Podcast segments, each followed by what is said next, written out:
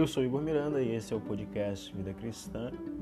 Eu quero comentar a todos com a paz do Senhor Jesus Cristo que, bom, você seja muito bem-vindo ao nosso podcast. Aqui nós falamos da palavra de Deus e de temas relevantes do cristianismo e do que estiver acontecendo na nossa sociedade acerca da igreja.